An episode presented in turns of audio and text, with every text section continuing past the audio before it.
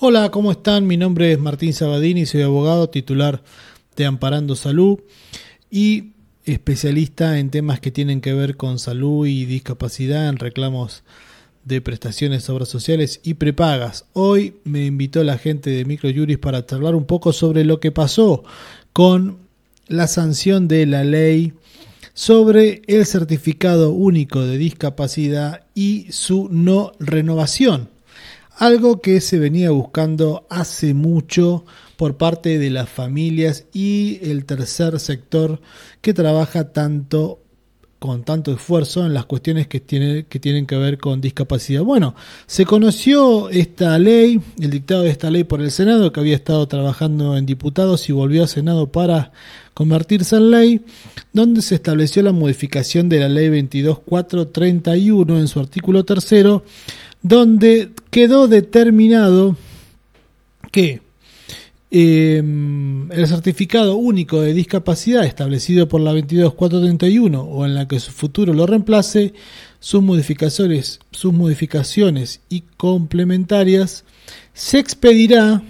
con o sin fecha de vencimiento. La encargada de llevar adelante todo lo que tiene que ver con definir las condiciones y los lineamientos para la implementación va a ser la Agencia Nacional de Discapacidad. ¿Esto qué quiere decir? Ya la Agencia Nacional de Discapacidad es la encargada de tener eh, el control de las llamadas juntas evaluadoras, que son los lugares donde las familias tienen que llevar o las personas con discapacidad ir a hacer la renovación del certificado único de discapacidad. Recordemos lo engorroso que es para algunas familias tener que renovar los certificados cada periodo de tiempo. Por lo general se, hay certificados que se vencen a los 3, 4 o 5 años, dependiendo de la discapacidad de la cual se certifica, pero cuando la, certifica, la discapacidad es permanente, es un engorro y la verdad que es pasar nuevamente por un montón de trámites innecesarios para certificar una discapacidad. Imaginemos que muchas personas no van a recobrar la capacidad íntegra o muchos chicos o chicas que tienen una discapacidad que va a ser muy difícil de recuperar, tienen que estar pasando todo el tiempo por esta certificación con un innumerable lista de trámites de ir al médico, llenar formularios, planillas y también ir al lugar donde se tiene que juntar la junta evaluadora y volver a determinar si existe o no esa discapacidad que muchas veces es notoria. Entonces,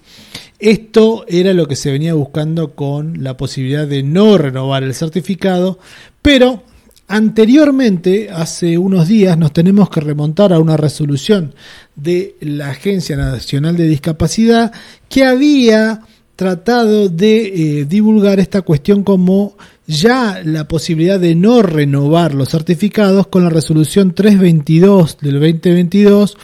donde planeaba los lineamientos aplicables al proceso de certificación y acompañamiento de las personas con discapacidad. Aquí lo que se estaba tratando de eh, imponer era algo parecido a la falta de renovación, pero se cambiaba la palabra vencimiento por actualización. Y pasaban a tener plazos más largos, ¿no? vencimientos de 5 a 15 años en los certificados y em, generando un procedimiento que está dentro del anexo de la resolución donde se empiezan a dar alertas a las personas con discapacidad para que tengan que empezar nuevamente los trámites para certificar su discapacidad. Pero se establecía un proceso donde se tenía que renovar. Y aparte de eso, un proceso que ya también se, venía, se había puesto en marcha, donde se daba la posibilidad de darle más eh, potencia a las juntas evaluadoras. ¿Esto qué quiere decir? Ponerlas en calidad, porque como todos sabemos no es lo mismo que lo que pasa en Capital Federal, Gran Buenos Aires y en algunas provincias. Y como las juntas evaluadoras están delegadas en las provincias y en los municipios, depende mucho del poder local de cómo se trabajan los certificados. Ahora veremos si la Agencia Nacional de Discapacidad reformula esta resolución o sigue avanzando, Pero lo importante es que ya con la ley podemos estar tranquilos que en algunas discapacidades la renovación del certificado ya no va a ser posible. Tenemos que ver ahora cómo se reglamenta la ley, pero es un gran avance para toda la comunidad de personas con discapacidad porque no es lo mismo estar dependiendo de una resolución que estar o tener la cobertura de una ley nacional. Les mando un abrazo grande y saludos.